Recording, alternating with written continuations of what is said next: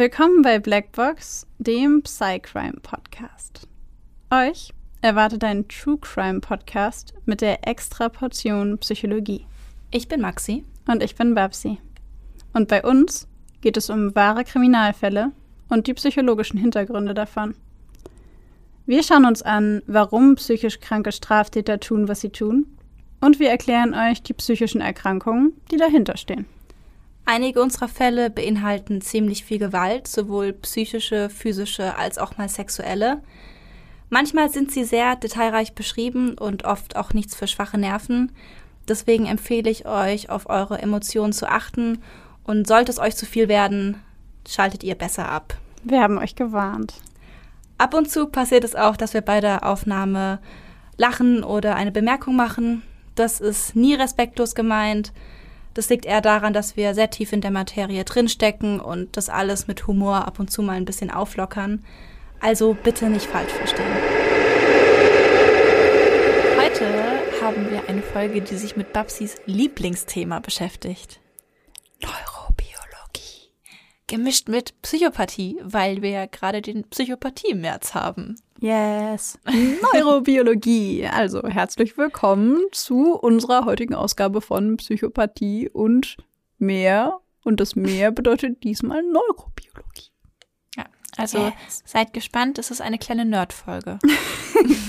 Aber wir haben natürlich wie immer, beziehungsweise fast immer, zwei Fälle für euch dabei. Damit es nicht zu langweilig wird für die ganzen Nicht-Nerds da draußen. Ich verstehe den Zusammenhang nicht. Neurobiologie und langweilig. Maxi, ich weiß nicht, was du meinst. Ich glaube nicht, dass man diese beiden Worte in einem Satz benutzen darf. Nein, Quatsch. Ähm, aber ja, wir haben uns natürlich Mühe gegeben, das Thema möglichst wenig trocken zu gestalten. Solltet ihr nach der Folge immer noch offene Fragen haben, dann schreibt uns die gerne. Ja. Zum Einstieg wollen wir euch von einem Fall erzählen, bei dem das Thema neurobiologische Grundlagen, Hintergründe, wie auch immer, oder Beeinträchtigungen in dem Fall vielleicht eher, tatsächlich zu einer Persönlichkeitsveränderung geführt hat. Und zwar ist das der Fall von Phineas Cage. Den hatten wir, glaube ich, ein bis zweimal sogar im Studium, ne? Mhm. Ja, der war sogar im Studium ähm, Thema. Irgendwie hat mir gerade ein Wort gefehlt. Von Bedeutung. Von Bedeutung, ja. Phineas Gage war ein Mann, der Mitte des 19. Jahrhunderts lebte und er arbeitete als Vorarbeiter bei der amerikanischen Eisenbahngesellschaft. Bei einer von ihm selbst durchgeführten Sprengung hat er eine etwa 1,10 Meter lange und 3 Zentimeter dicke Eisenstange von unten nach oben durch seinen Schädel bekommen. Und an diejenigen von euch, die glauben, dass sie das umgebracht hat, Fehlanzeige. Er war bei vollem Bewusstsein und hat äh, danach immer noch über diesen Unfall sprechen können und auch nachdem er diese Eisenstange im Kopf hatte, die ihm auch im Kopf stecken blieb, ähm, konnte er das immer noch, also währenddessen konnte er immer noch sprechen. Und äh, diese Stange trat unterhalb des linken Wangenknochens in den Kopf ein und oben am Kopf wieder aus. Ich, ich gucke gerade, wo das an meinem, an meinem Gesicht ist. Also linker Wangenknochen unten und oben ja. am Kopf wieder kamen die dann wieder raus. Also in die Backe rein und am Kopf, an der Schläfe Im wieder Knochen raus. und an der Schläfe wieder raus, genau. Uh. Der Unfall von Phineas Gage war für ihn selber jetzt natürlich nicht unbedingt erstrebenswert, für die neurowissenschaftliche Forschung allerdings sehr, sehr bedeutsam, weil er laut den Angaben seines Arztes wenige Wochen nach diesem Unfall wieder vollständig körperlich hergestellt war, also überhaupt keine Probleme mehr hatte. Seine Motorik war intakt, Wahrnehmung, Gedächtnis, Sprachfähigkeit, alles, was man sich so vorstellen kann, hat super funktioniert. Außer der Tatsache, dass er ein Auge verloren hat. Das war für ihn natürlich nicht so günstig.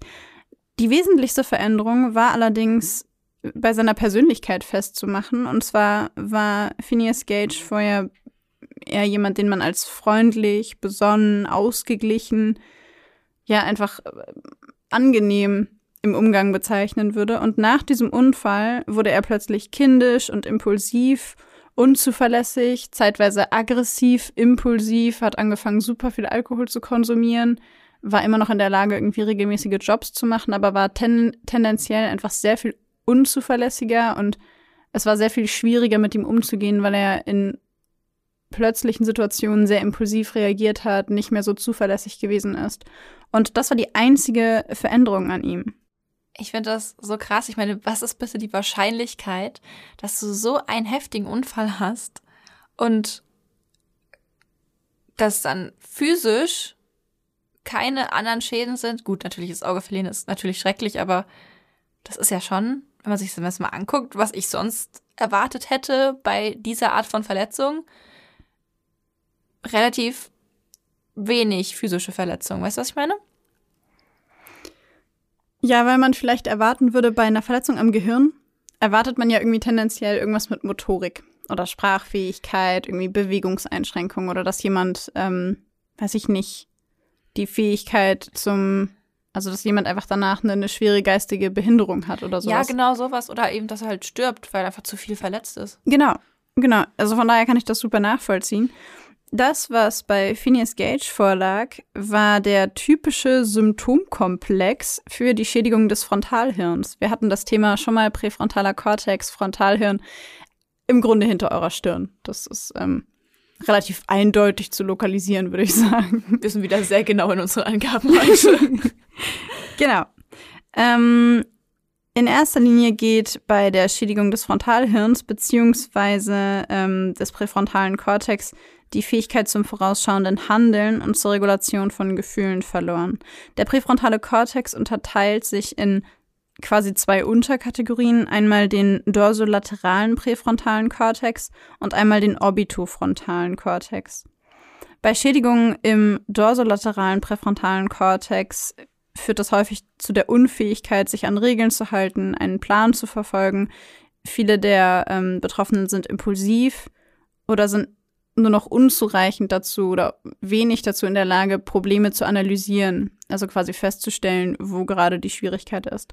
Bei Schädigungen im orbitofrontalen Kortex ähm, kommt es häufiger zu Extremen im Sozialverhalten, zu Apathie und Depression auf der einen Seite oder Hyperaktivität und so einem Hin- und Herspringen, Distanzlosigkeit oder auch Größenwahn auf der anderen Seite. Das heißt, je nachdem, wo die Verletzung ist, kommt es zu unterschiedlichen Schädigungen.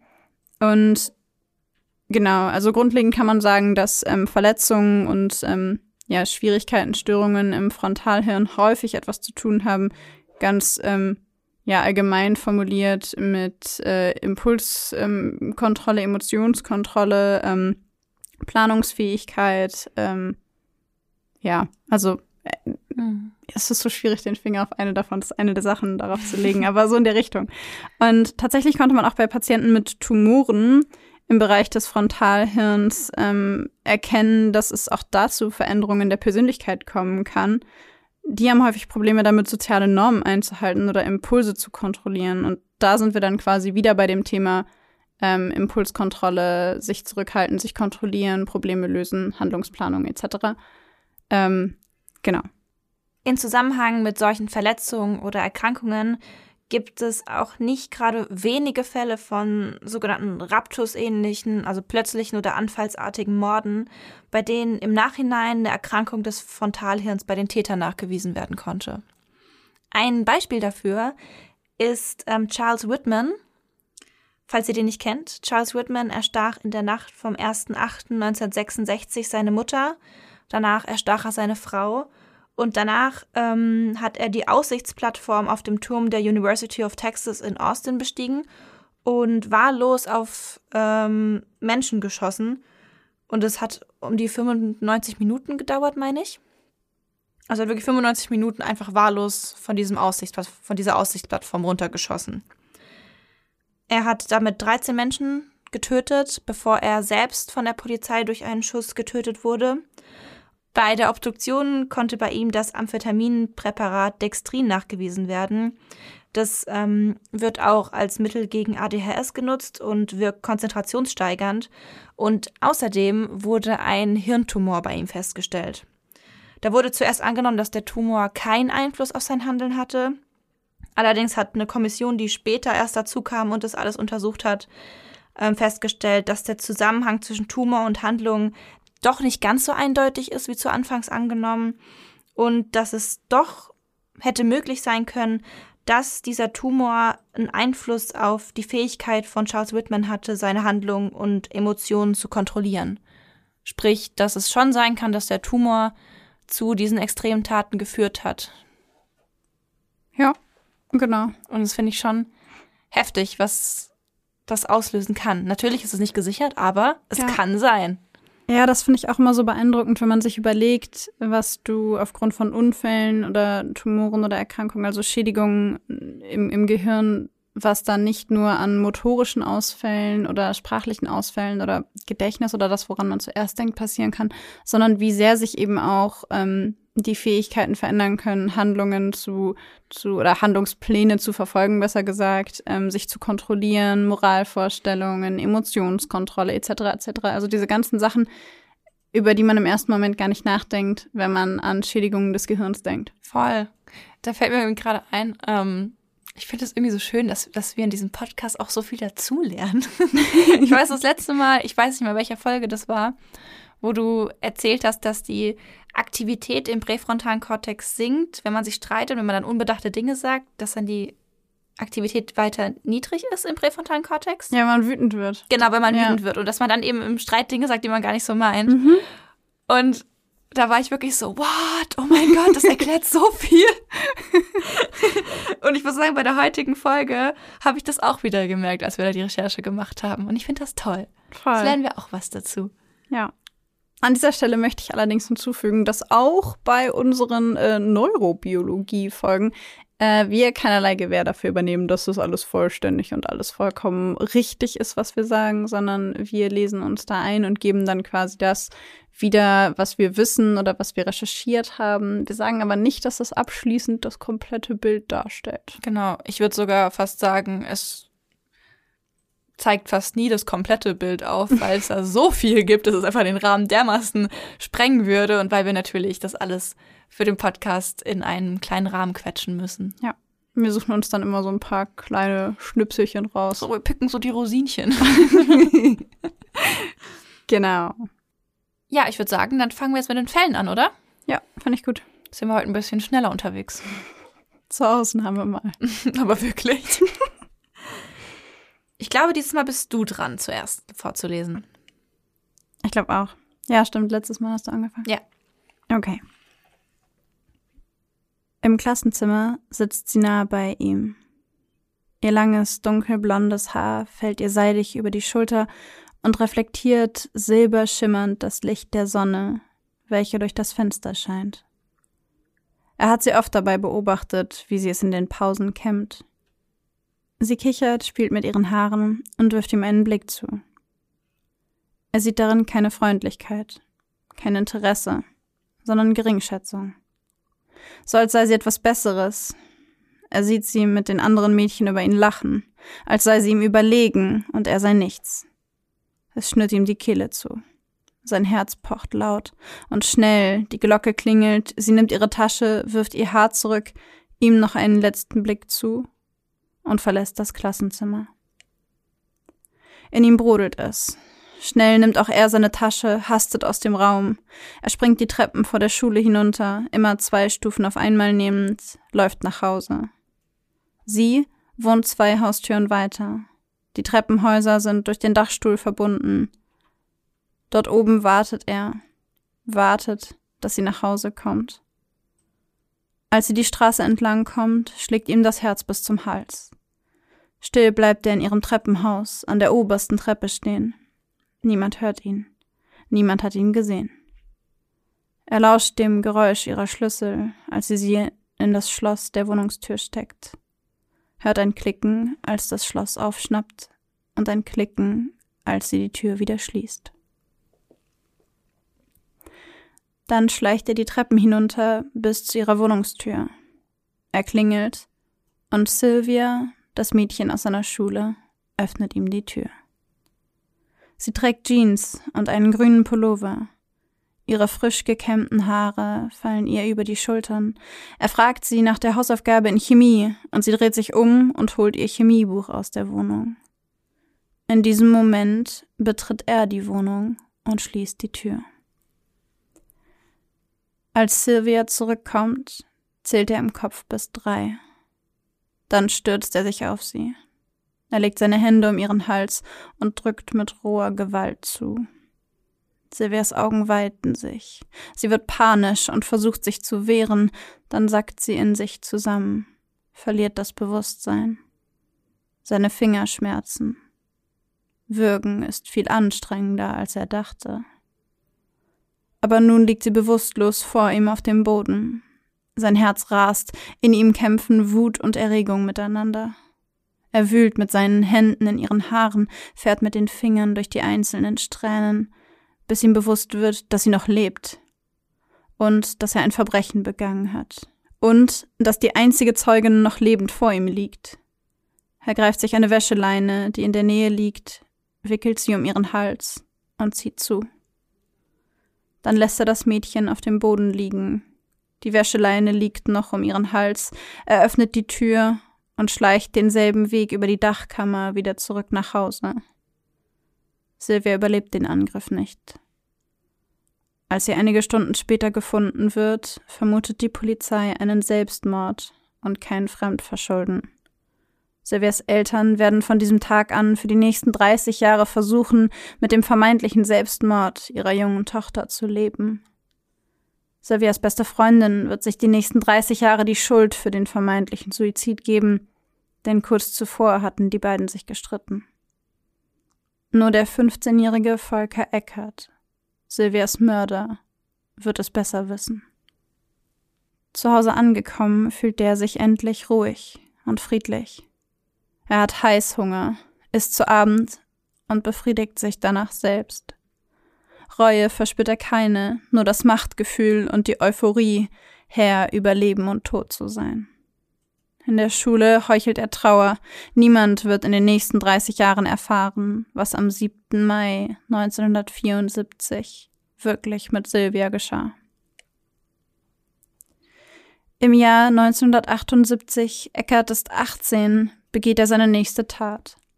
Er arbeitet als Maler, ist im zweiten Lehrjahr und von außen betrachtet ein ganz normaler Teenager. Er geht in Diskotheken, hat bereits seine erste Beziehung hinter sich und geht gern ins Kino. An einem Abend beobachtet er in einem Nachtclub eine junge Frau, die er später in der Nacht überfällt. Er würgt sie, bis er glaubt, dass ihr Herz nicht mehr schlägt. Doch die junge Frau überlebt. Sie zeigt ihn an, identifiziert ihn und Eckert wird verurteilt, wegen Nötigung und Missbrauch zu sexuellen Handlungen. 18 Monate sitzt er im Gefängnis. Kurz nach seiner Entlassung sterben seine beiden Eltern, seine Mutter an Brustkrebs, zehn Tage später sein Vater an Nierenversagen. Eckert beginnt als Reinigungskraft in einem Krankenhaus zu arbeiten. Tagsüber schrubbt er Böden, abends sucht er in dunklen Parks und Straßen nach Frauen. Nach Frauen mit langen, schönen Haaren. Er überwältigt sie, wirkt sie, bis sie bewusstlos sind, missbraucht sie. Dann lässt er von ihnen ab und verschwindet weil er sich sicher ist, dass keine von ihnen sein Gesicht gesehen hat oder ihn identifizieren kann, wirkt er sie nur bis zur Bewusstlosigkeit, nicht aber bis zum Tod. Fünf Jahre lang geht das so. Über 30 Frauen trifft es. Dann wird er Ende der 1980er Jahre von einem Polizeibeamten erkannt, als er gerade seinen Reisepass im Polizeipräsidium abholen will. Der Beamte erkennt Eckerts Kleidung, sie stimmt mit einer Täterbeschreibung überein. Wieder wird Eckert verurteilt. Als er 1994 entlassen wird, hat er sechs Jahre im Gefängnis verbracht und die Mauer ist schon lange gefallen. Die Therapeuten, die ihn vor der Entlassung beurteilen, stellen keine tiefergehenden Fragen. Eckert behauptet, sein Trieb, Frauen zu würgen, habe nachgelassen, und die Therapeuten glauben ihm. Als er entlassen wird, entscheidet er sich für einen Job als Lkw-Fahrer. Er weiß, dass es neue Ermittlungstechniken mit DNA-Spuren gibt. Und er weiß, dass die deutsche Polizei seine DNA-Spuren hat. Er kauft sich eine Gummipuppe, zieht ihr verschiedene Perücken auf und lebt seine Sexualität an ihr aus. Sieben Jahre lang passiert nichts. Dann entscheidet sich Volker Eckert dazu, Auslandsfahrten mit dem LKW zu übernehmen. Von nun an reist er quer durch Europa. Mal ist er in Spanien, mal in England oder in Italien. Im Jahr 2001 trifft Eckert in der Nähe von Bordeaux auf die dunkelhäutige, langhaarige Sandra O. Sie arbeitet als Prostituierte und lässt sich von Eckert mit Geld davon überzeugen, ihm in seine Fahrerkabine zu folgen. Dort angekommen, fällt dieser plötzlich über sie her. Er wirkt die junge Frau, bis sie bewusstlos ist, entkleidet sie, wickelt ihr einen Damenstrumpf um den Hals, zieht zu und will sie so an der Decke seines Fahrerhäuschens aufhängen. Diese Fantasie ist er tausende Male durchgegangen, nun wird er sie wahr machen. Als er die Bewusstlose bereits am Damenstrumpf hochzieht, bemerkt er, dass die junge Frau nur eine Perücke trägt und tobt vor Zorn über diesen Betrug. Er erdrosselt sie, wirft ihre Leiche später einfach aus dem LKW und fährt davon. Einige Monate später entdeckt er die Spanierin Isabel M. Mit ihr verfährt er auf dieselbe Weise. Er lockt sie in sein Fahrerhäuschen, wirkt sie bis zur Bewusstlosigkeit, zieht sie aus, wickelt ihr ein Seil um den Hals und hängt sie in seiner Fahrerkabine auf. Während er sie hängt, vergewaltigt er die wehrlose und sterbende Frau. Er ergötzt sich an dem Anblick ihrer hervorquellenden Augen, ihrer zuckenden Gliedmaßen und ihrem Röcheln. Als sie tot ist, kämmt er ihr die langen dunklen Haare. Er schießt Fotos, macht Videos notiert seine Taten und schreibt Tagebucheinträge darüber. Später wird er sich zu diesen Bildern und Aufzeichnungen selbst befriedigen und in den Erinnerungen schwelgen. Nach dieser zweiten Tat muss Eckert zwangsläufig eine Pause einlegen. In seinen Aufzeichnungen beschreibt er, dass die Prostituierten sich nur noch in Gruppen bewegen, dass sie ängstlich sind und er nicht mehr gefahrlos agieren kann. So begeht er erst 2005 seinen nächsten Mord. Marie V. aus Russland. Nachdem er sie bewusstlos gewürgt hat, wacht die junge Frau wieder auf und wehrt sich panisch. Er würgt sie erneut und hängt sie dann auf. Als nächstes Opfer folgt Agnieszka B. Sein letztes Opfer ist die 20-jährige Spanierin Miglena R. Er erblickt sie, als er gerade in Richtung Barcelona auf einer Landstraße fährt. Sie steht am Straßenrand, hat lange, dunkle, seidige Haare. Er hält an und sie steigt ein. Sie fahren gemeinsam ein Stück Richtung Süden, dann halten sie auf einem verlassenen Parkplatz. Eckert zieht die Vorhänge zu und fragt die junge Frau, ob sie sich gegen Aufpreis auch fesseln lassen würde. Sie stimmt zu. Eckert kniet sich auf die wehrlose Frau, drückt ihr mit beiden Daumen die Kehle zu. Sie hat keine Chance. Er fotografiert sich selbst währenddessen mit einer selbst auslösenden Kamera als Erinnerung. Dann zieht er sie aus, hängt die Bewusstlose auf und vergeht sich an ihr, während sie stirbt. Nachdem er fertig ist, lässt er die Leiche der 20-Jährigen in seiner Schlafkabine liegen. Dort liegt sie auch noch, als er 70 Kilometer entfernt seinen LKW entlädt. Nach dem Abladen sucht er nach einem geeigneten Ort, um die Leiche loszuwerden. Er fährt in ein Industriegebiet in der Nähe von Barcelona und wartet, bis es dunkel wird. Dann schleift er den toten Körper aus der Kabine, legt die Tote hinter einen Sandhügel und fährt davon. Was er nicht weiß, am selben Tag installierte ein Sicherheitsmann zufällig an genau diesem Parkplatz eine neue Überwachungskamera. Zwei Wochen nach dem Mord an Miglina R. nimmt die deutsche Polizei Volker Eckert auf einem Speditionsgelände fest.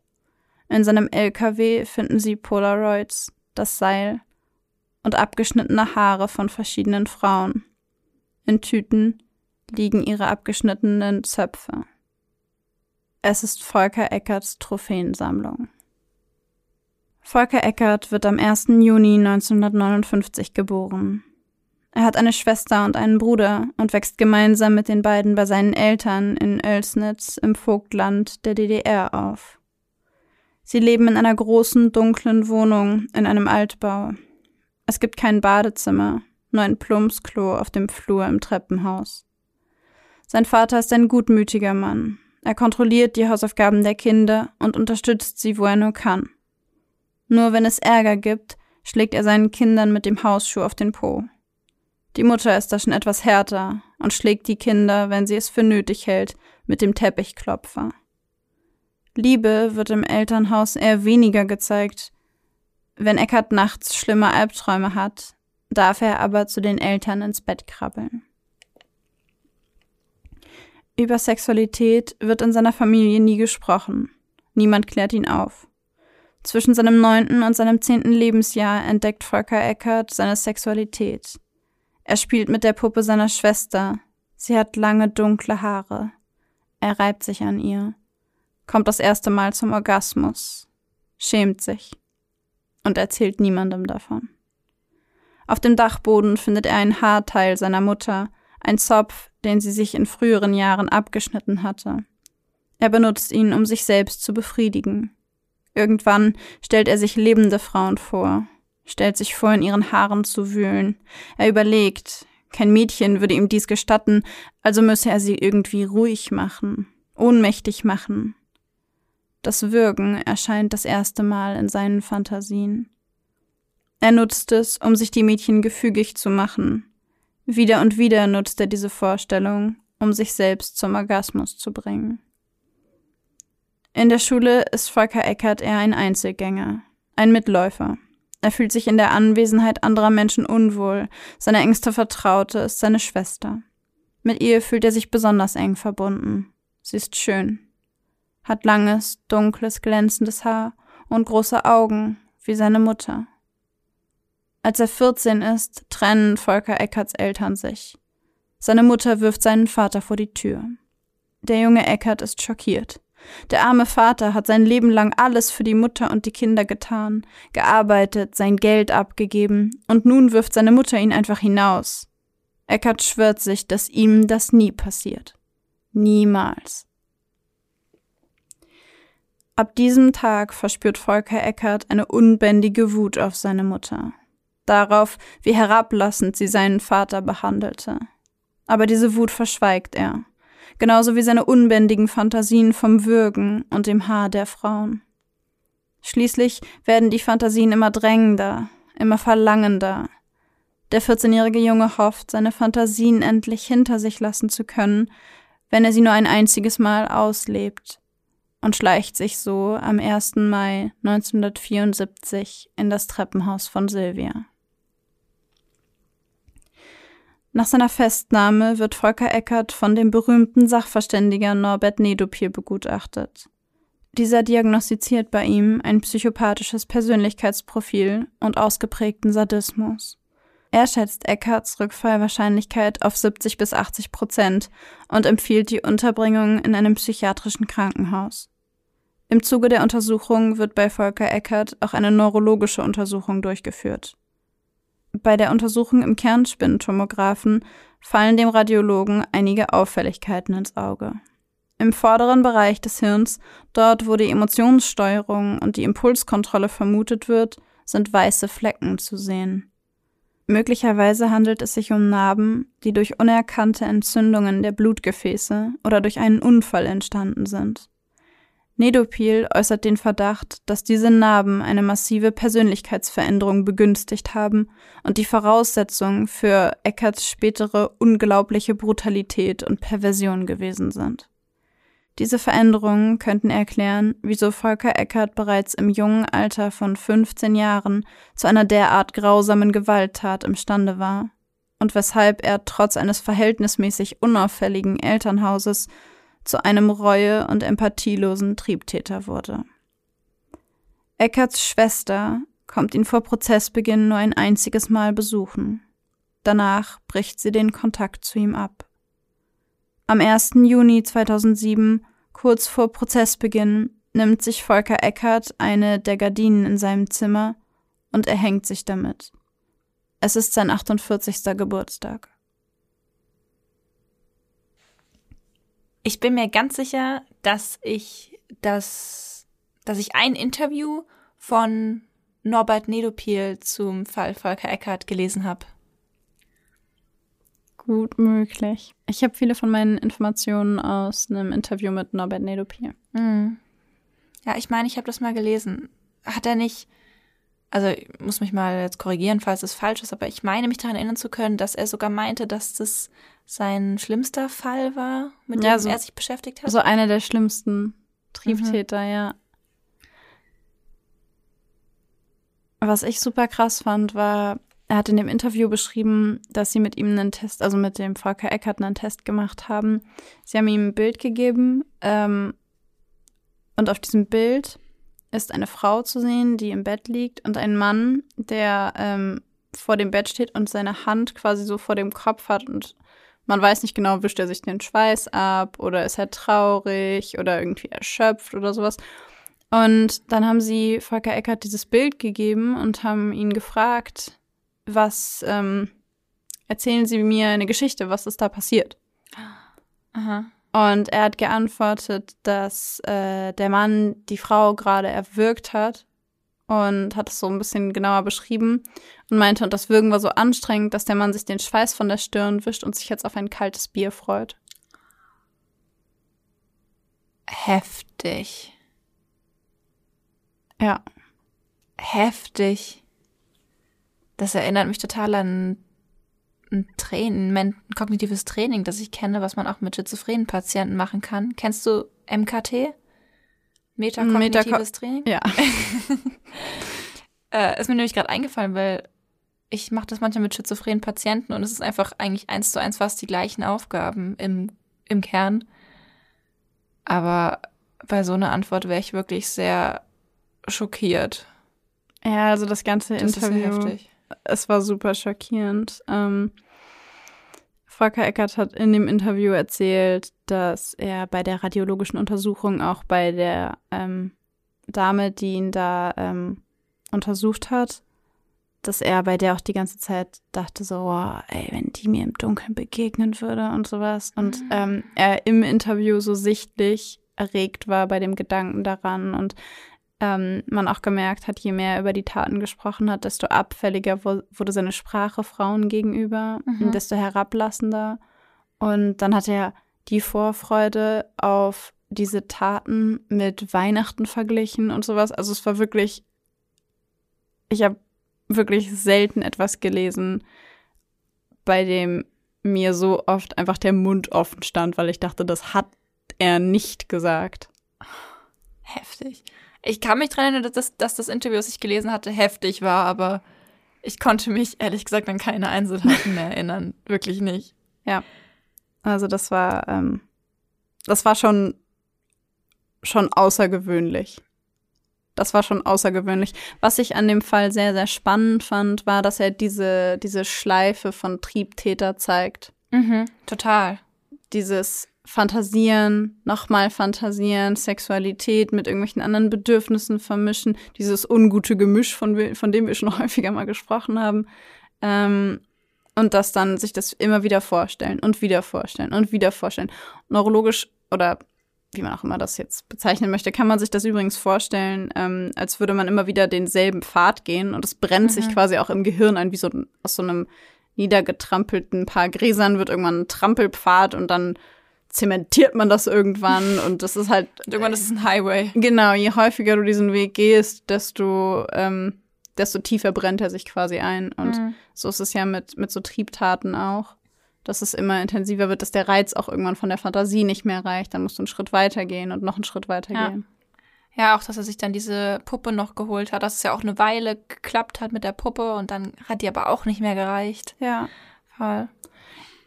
Was ich mich gefragt habe, als du vorgelesen hast, ähm, die Haare, mhm. waren die, gab es da irgendwelche Diskussionen oder Erkenntnisse darüber, ob das ein Fetisch war? Ja, genau. Also es war auf jeden Fall ähm, eine sexuelle Abweichung oder eine Störung der Sexualpräferenz.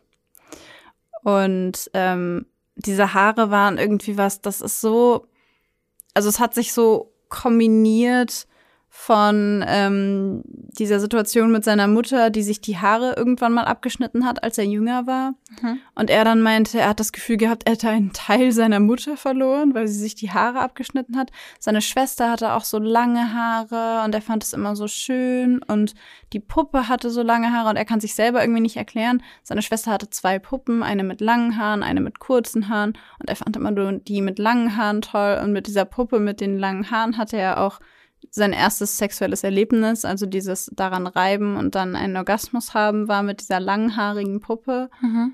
Und dann ist er auf dem Dachboden und findet dieses Haarteil und findet das alles irgendwie toll. Und dann passiert diese Situation zwischen seinen Eltern, Mhm.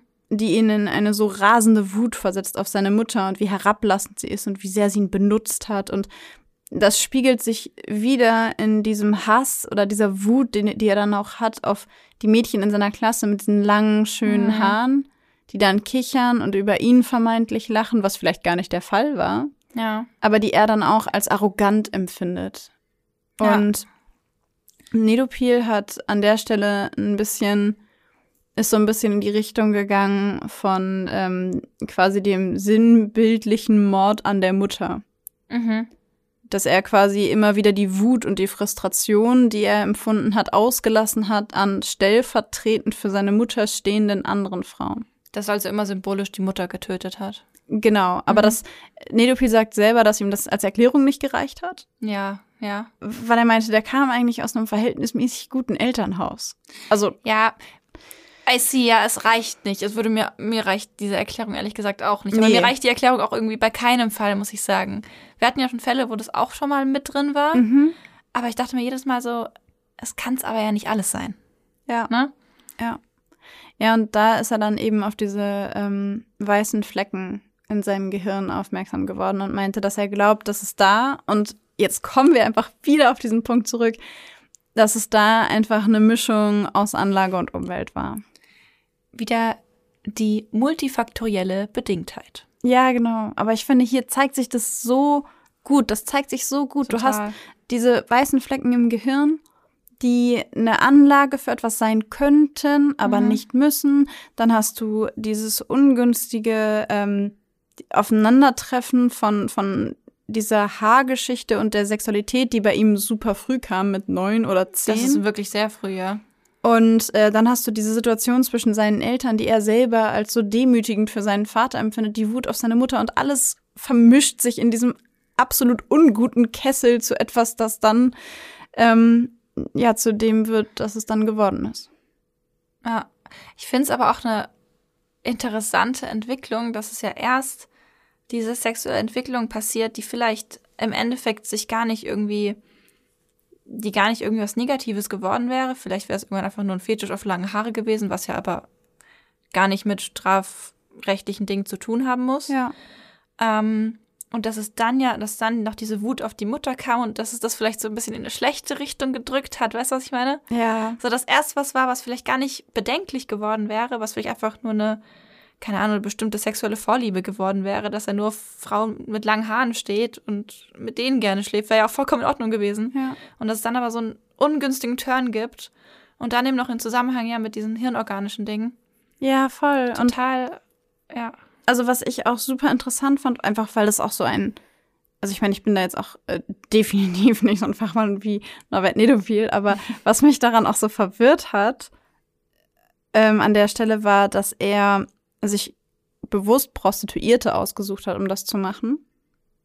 Mhm. Weil er, wie er sagt, weil das Menschen sind, die sich selbst aufgegeben haben. Und das hat ihn wütend gemacht. Und ähm, dann hat er gesagt, dass er gar keinen Spaß daran hatte, diese Frauen zu töten. Also dass der Tod selbst nichts war, das ihn befriedigt hat, sondern dass dieses Würgen und Bewusstlosmachen ein Mittel zum Zweck war, damit er mit ihnen das machen konnte, was er machen will.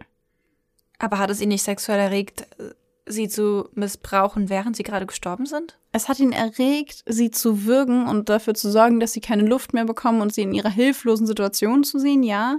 Aber der Tod dieser Frauen selbst ist erst später Teil der Fantasie geworden. Am Anfang war es das nicht. Ah. Das am Anfang der Kern davon die Hilflosigkeit der Frauen war. Am meinst du? Anfang, am Anfang wollte er einfach nur, dass sie ähm, ihn das machen lassen, was er machen will Mhm. und sie ohnmächtig machen quasi, damit er in ihren Haaren wühlen kann. Wir haben wieder das Machtthema bei Psychopathen. Genau, und dann Ja. hat es sich extremst gesteigert, also auch dieses Unempathische von, ich sorg einfach dafür, dass du mich das machen lässt. Ja, total. Ähm, und dann hat er, haben wir dieses, da habe ich, finde ich, äh, da sieht man, finde ich, auch diesen psychopathischen Aspekt noch mal deutlicher, dass er äh, danach, nachdem er das 2000 Mal aus dem Gefängnis entlassen wird, äh, nee, das erste Mal aus dem Gefängnis entlassen wird, anfängt, Frauen von hinten anzufallen Mhm. und sie dann ähm, so lange wirkt, bis sie bewusstlos sind, sie aber nicht ermordet. Er hat sie nicht ein, er hat keine von diesen Frauen umgebracht.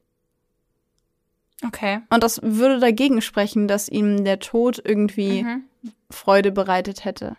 Ja, dass sich das einfach entwickelt hat mit der Zeit. Genau, man dass es sieht, dazu kam. man sieht das ja auch, dass es immer Ja. extremer wird, dass er anfängt mit äh, irgendwie an den Haaren und okay, gut, die erste, der erste Fall mit 14, das war schon, oder 15 war schon extrem krass. Aber wirklich, also in dem jungen Alter so sowas durchzuziehen, ist Ja. heftig. Ja.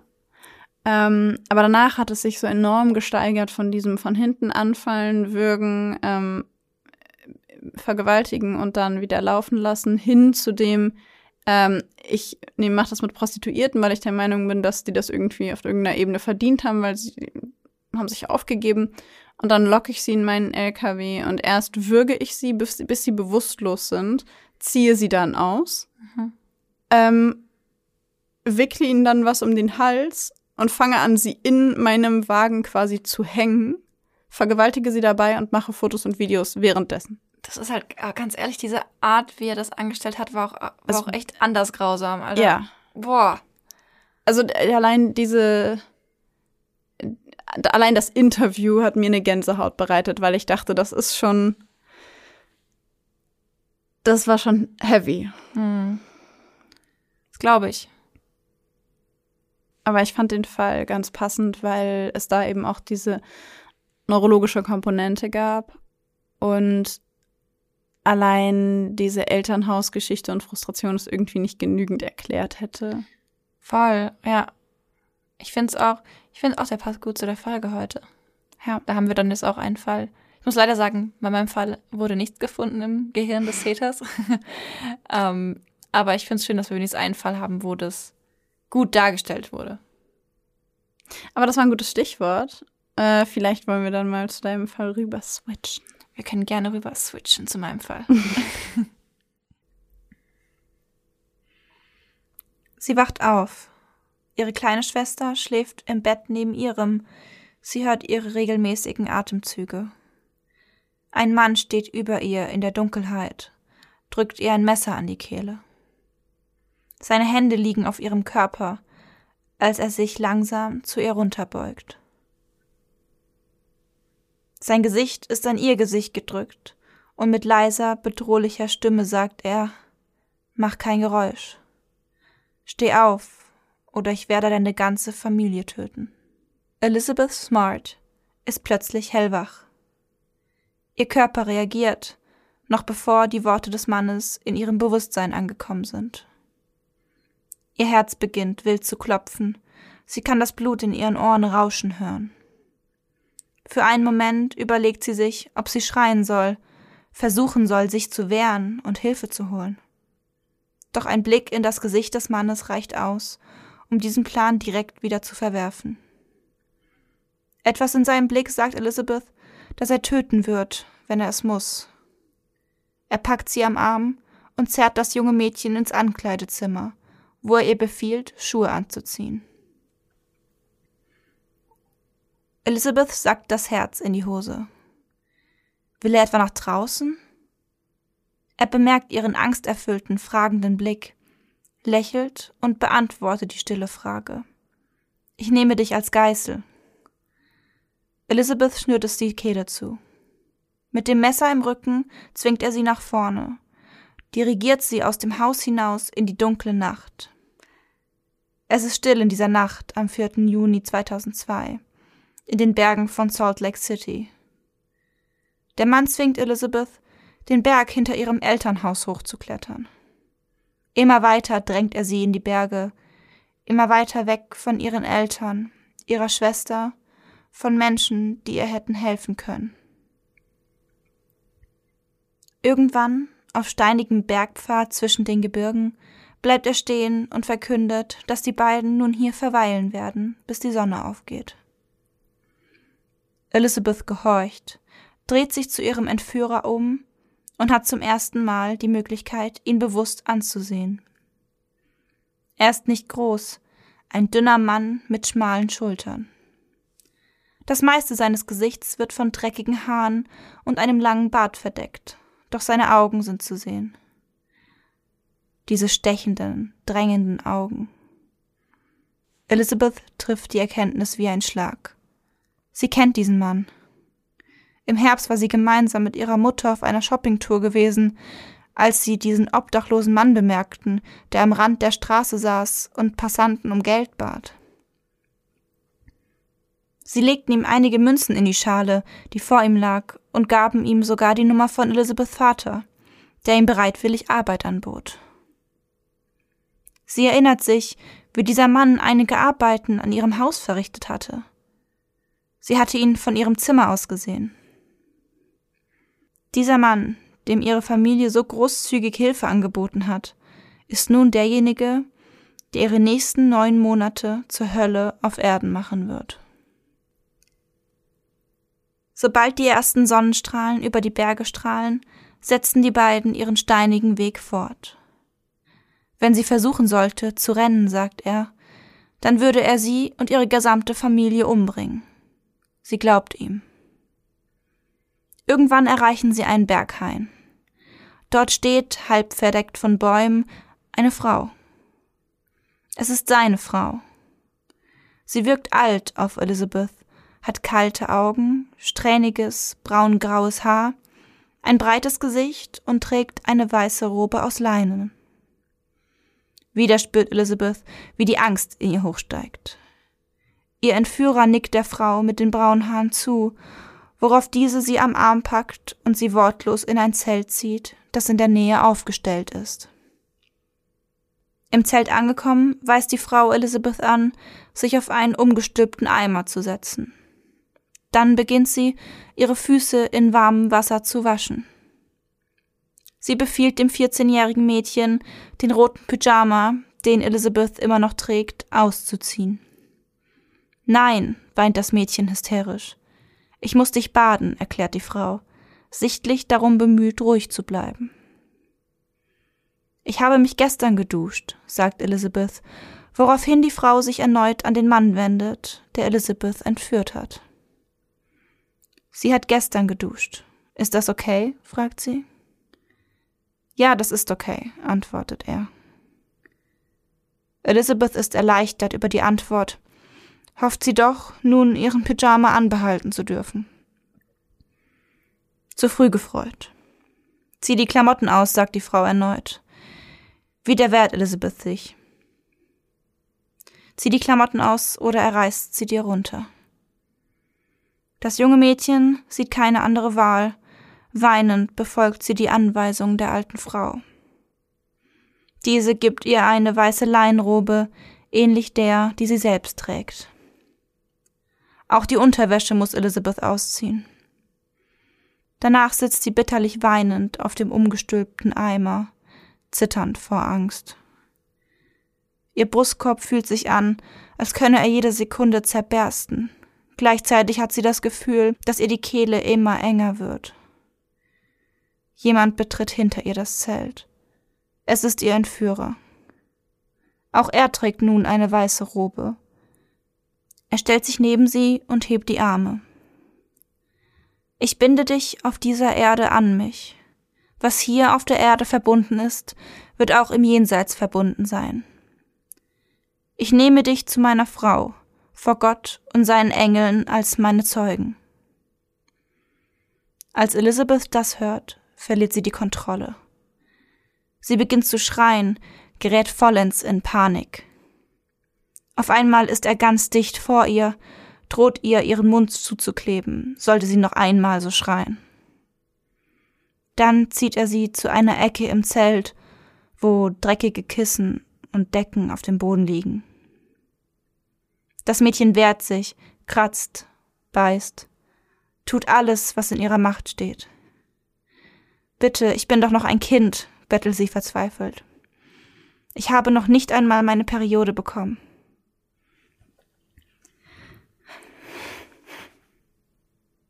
Wieder erwarten hält der Mann inne, blickt sie an.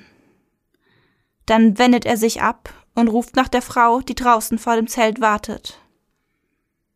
Ist es trotzdem okay? fragt er. Hoffnung keimt in Elizabeth auf. Hoffnung, dass sie dem schrecklichen Schicksal, das sie ihrer Meinung nach erwartet hatte, entkommen kann. Doch die Frau zerschmettert diese Hoffnung mit nur drei Worten. Es ist okay, antwortet sie. Der Mann wendet sich erneut dem jungen Mädchen zu und vergewaltigt sie auf brutalste Weise. Als er fertig ist, lässt er von ihr ab und verlässt das Zelt. Elizabeth bleibt wimmernd und vor Schmerzen gekrümmt auf dem Boden liegen. Zur gleichen Zeit sind Elizabeths Eltern verzweifelt auf der Suche nach ihrer ältesten Tochter. Mary, Elizabeths kleine Schwester, war in der Nacht, in der Elizabeth entführt wurde, wach gewesen und hat beobachtet, wie der bärtige Mann ihre Schwester entführt hat.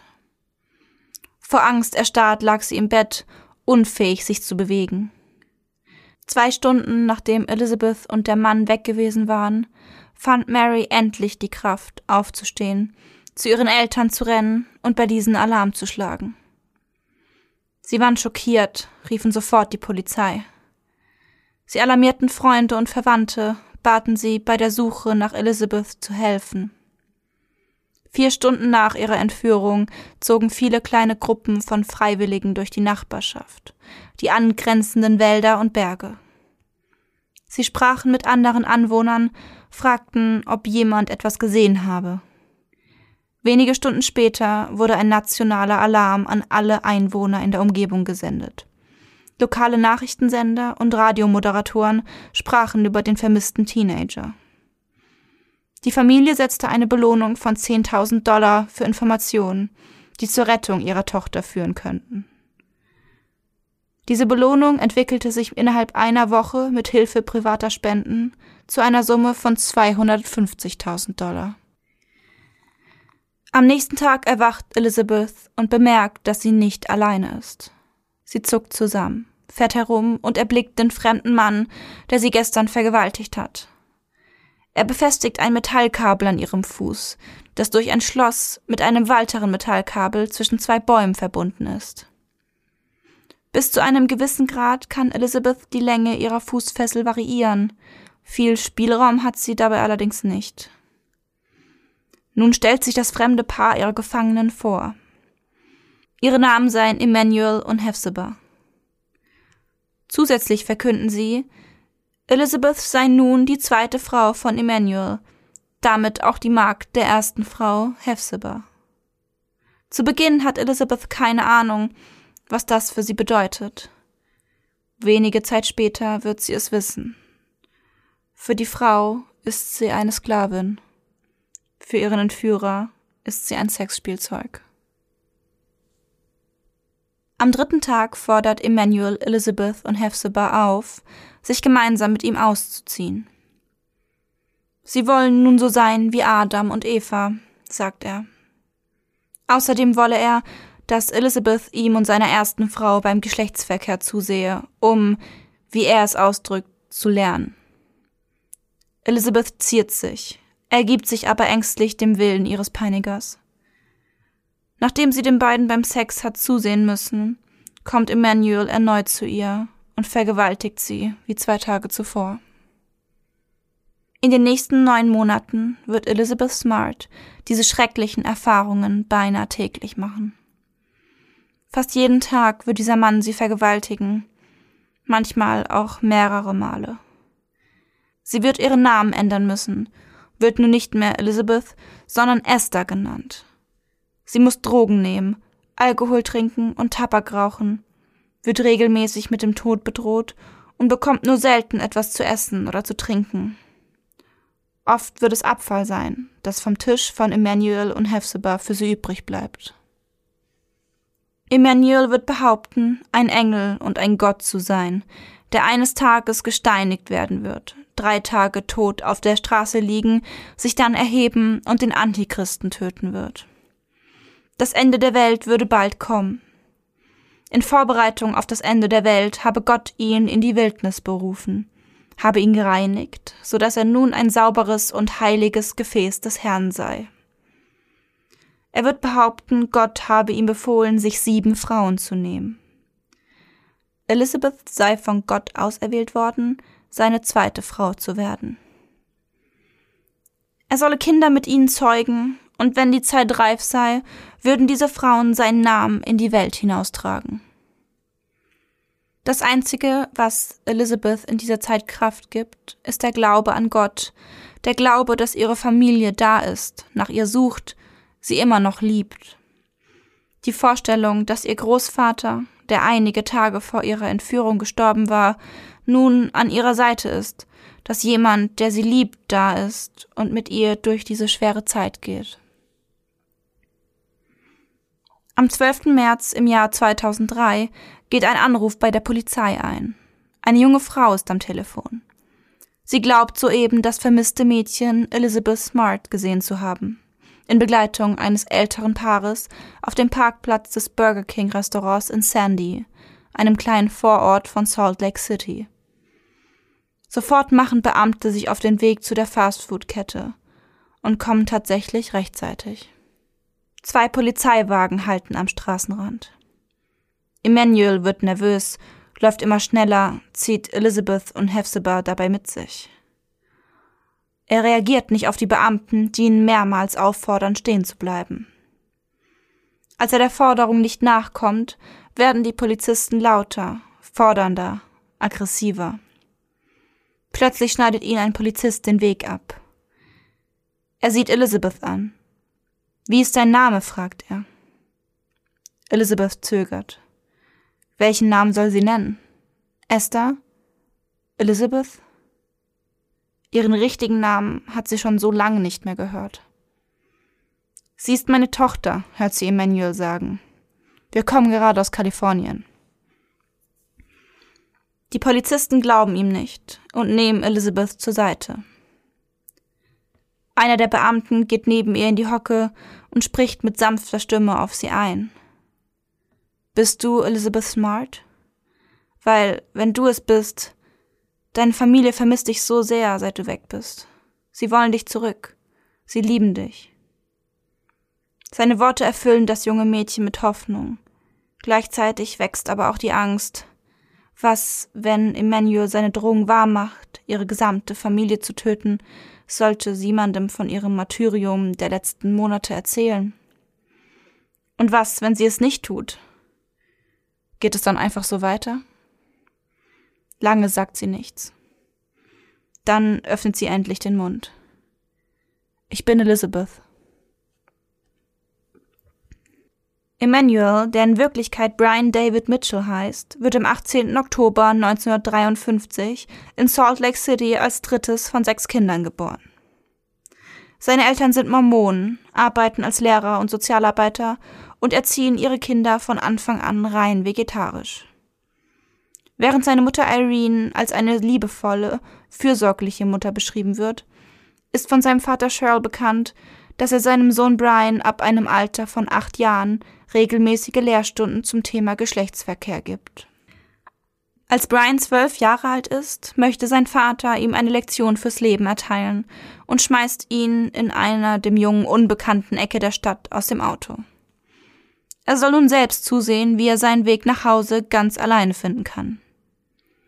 Mit 16 Jahren wird Brian dann zum ersten Mal strafrechtlich auffällig.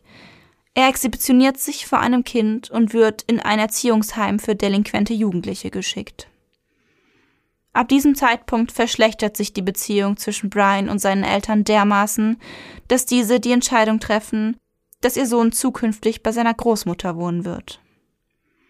Kurz nach dem Umzug fliegt Brian von der Schule, beginnt Drogen und Alkohol zu konsumieren. Er verlässt Utah mit 19 Jahren und heiratet seine erste Frau Karen Miner, die zu diesem Zeitpunkt 16 Jahre alt und schwanger ist. Ein weiteres Kind folgt einige Zeit später, bevor die Ehe zerbricht. 1980 verändert sich dann das Leben von Brian David Mitchell komplett. Er wird aktives Mitglied der Church of Jesus Christ.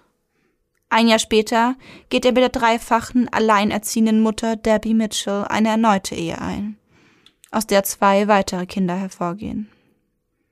Doch auch diese Ehe wird nicht lange halten.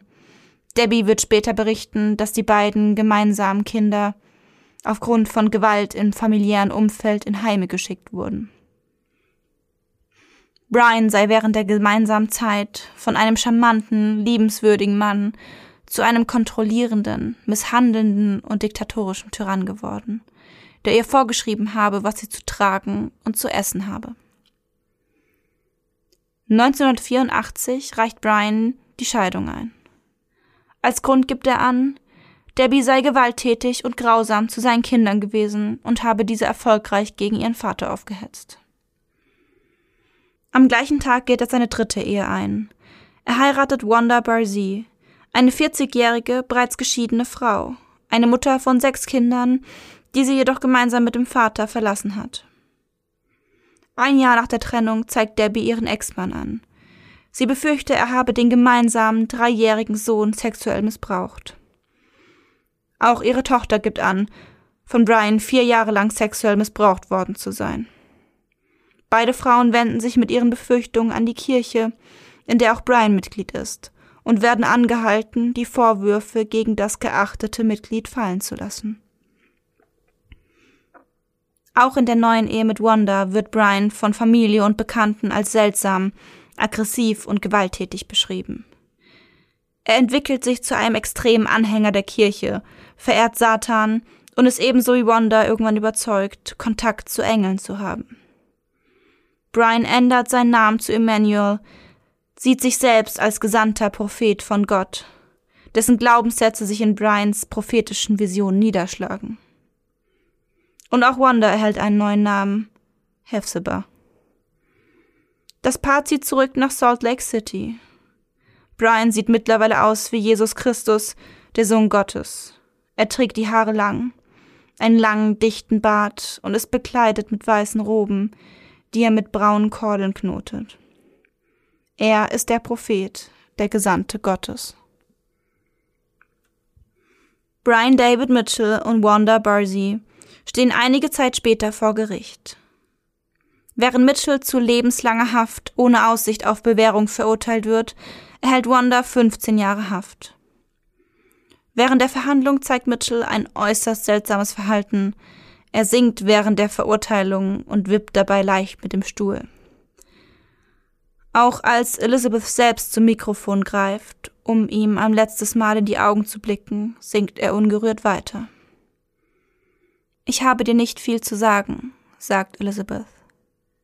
Ich weiß genau, was du getan hast.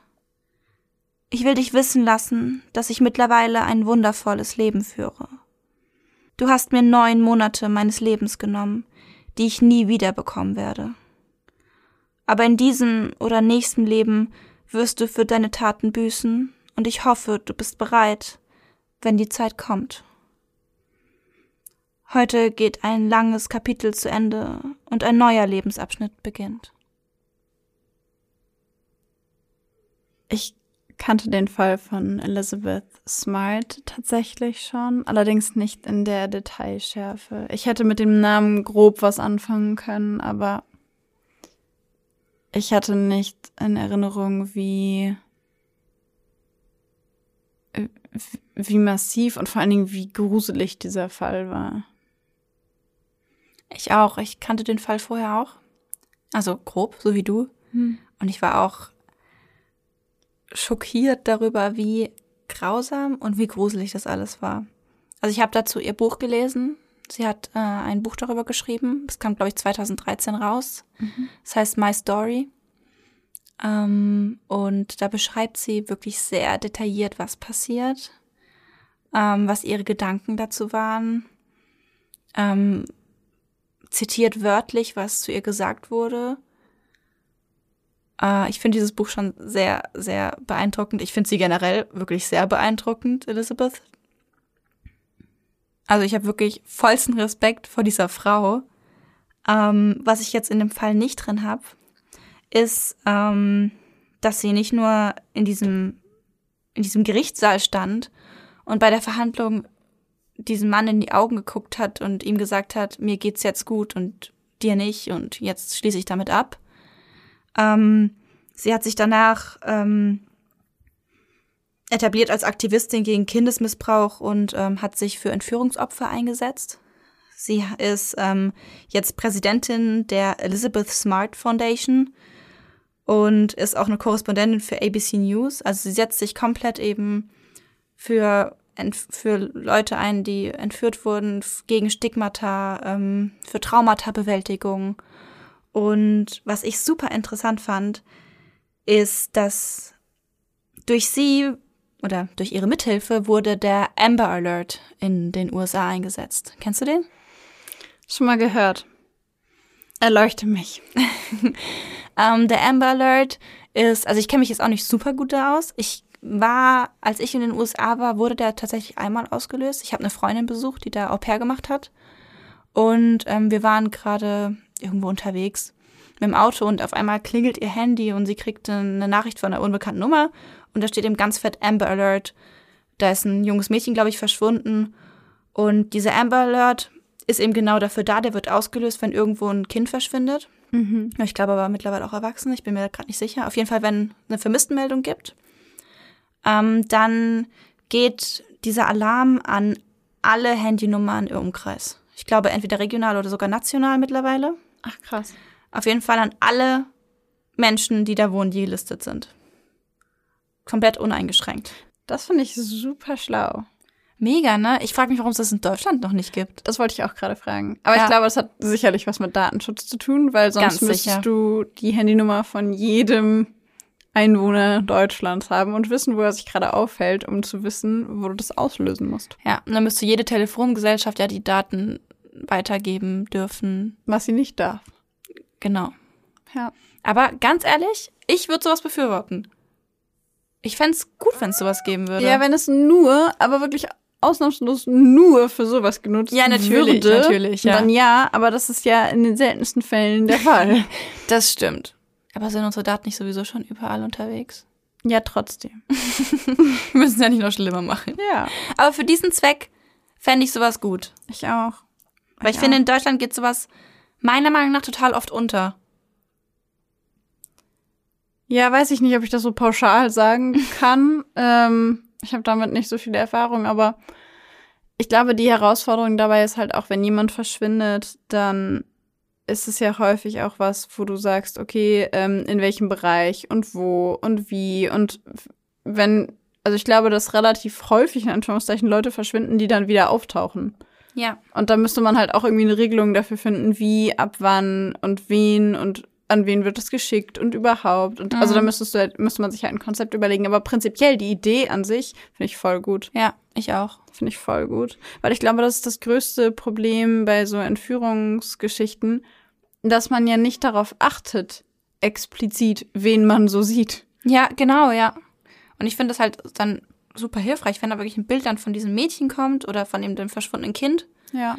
Ähm, und vielleicht, wenn es, wenn es irgendwelche Phantombilder gibt, die auch noch am besten aufs Handy, damit man halt direkt alle Informationen hat und, und dass jeder halt gucken kann. Drauf achten. Ja, dann kannst voll. du screenen und drauf achten, wenn du. Ja, genau. Finde ich aber auch eine gute Idee. Total. Was denkt ihr darüber? Lasst uns das gerne wissen. Schreibt uns auf Instagram beispielsweise, da heißen wir Blackbox der Podcast, alles klein und zusammengeschrieben. Oder schreibt uns eine E-Mail auf blackbox der Podcast at gmail.com. Genau. Was ich dich noch fragen wollte zu Brian David Mitchell. Ich finde es so ein bisschen, ich weiß nicht, so ein bisschen aus dem Kontext gerissen. Was genau?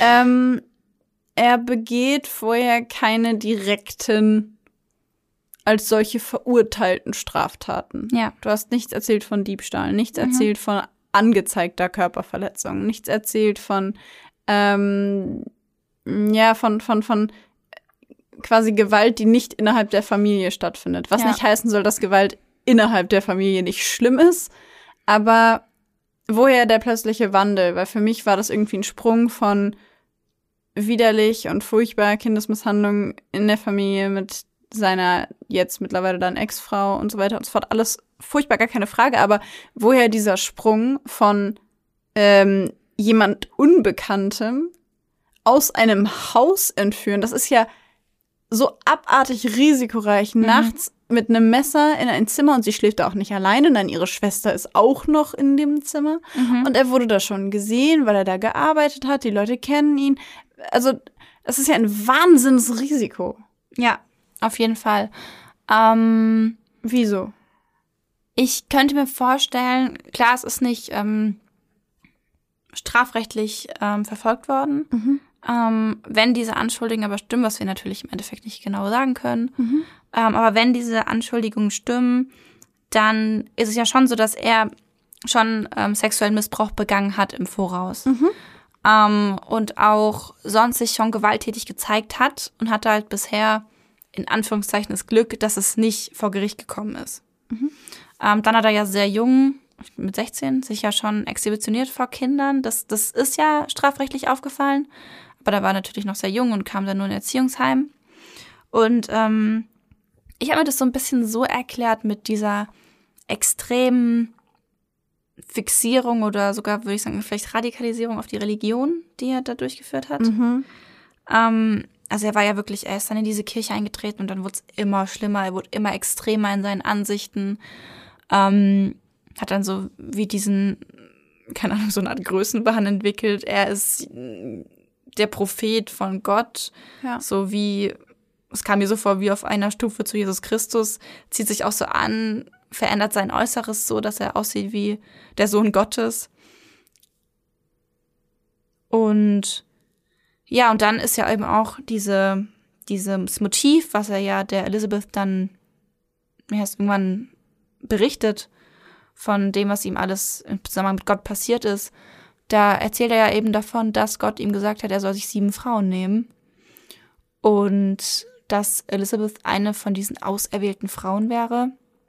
Wobei ich mir vorstellen kann, dass er, wenn das mit dem Kindesmissbrauch stimmt, dass er dann eine Neigung zu Jüngeren hat, beziehungsweise zu Jugendlichen, Schrägstrich Kindern. Und dass er sich sowas dann, ja, wahrscheinlich ein bisschen willkürlich zurechtgelegt hat, könnte ich mir vorstellen. Ja, das habe ich auch gerade gedacht. Ja. Also, weil, wenn du sagst, er hat sich exhibitioniert vor Kindern und es gab diese Anschuldigungen für Kindesmissbrauch in seiner Beziehung davor. Wenn die stimmen, würde das ja tendenziell eher für eine pädophile Neigung sprechen. Mhm. Und mit 14 Jahren ist Elizabeth Smart, ja, auch wenn sie ihre Periode noch nicht hatte, aber Mädchen im Alter, nicht nur Elizabeth Smart, sondern allgemein Mädchen im Alter von 14 sind ja eigentlich nicht mehr interessant für Pädophile. Mhm. Kommt aber darauf an, wie weit sie entwickelt ist. Stimmt, ja, stimmt, aber tendenziell Tendenziell eher nicht mehr. Mädchen mit 14 eigentlich schon zu weit entwickelt, mhm. weil du dann ja irgendwie schon so ein bisschen irgendwie Brustansatz hast und die Hüfte wird ein bisschen breiter und so. Und sie verlieren halt dieses Kindliche. Wobei ich bei Elizabeth Smart ja nicht weiß, wie das war. Ja. So, ähm, aber das hat mich irgendwie verwundert, weil ich dachte, außerhalb der Familie, sie ist 14, er entführt sie aus diesem Haus, wahnsinnig risikoreich, wahnsinniges Drumrum. Mhm. Also ich meine, ich habe mich halt gefragt, warum so aufwendig? Er hätte das ein ähnliches Ziel mit einer anderen Person auch sehr viel einfacher haben können. Warum dieser in Anführungszeichen unnötige Aufwand? Das stimmt, das habe ich mich auch gefragt. Und ich habe dann geguckt, ob bei ihm vielleicht mal auf Psychopathie ähm, untersucht wurde. Hm. Ähm, ja, jetzt ähm, Überraschung, wir sind in der Psychopathie-Folge. Er hat äh, hochgescored auf dem PCLR. Er hat da tatsächlich eine 34 äh, uh, erreicht. Okay. Ähm, und in dem Zusammenhang könnte ich mir, wenn ich jetzt so ein bisschen rumspinnen darf mal wieder, ein bisschen interpretieren, könnte ich mir vorstellen, dass dieser Umstand, dass er eben diesen risikoreichen Weg gewählt hat, auch so ein bisschen vielleicht dazu passen könnte, da, na, zu diesem Sensation Seeking, mhm. das man ja bei Psychopathen kennt, ähm, auch zu dieser Überheblichkeit, so von wegen, hm, ich greife jetzt ein bisschen vor, wie man es auch von Ted Bundy kannte, weißt du, die ja. hat ja auch ständig ist in Situation gewesen oder hat Morde begangen, Situationen, wo er super leicht hätte erwischt werden können. Und einfach in dieser mhm. Überheblichkeit, mich erwischt sowieso niemand. Ich bin besser.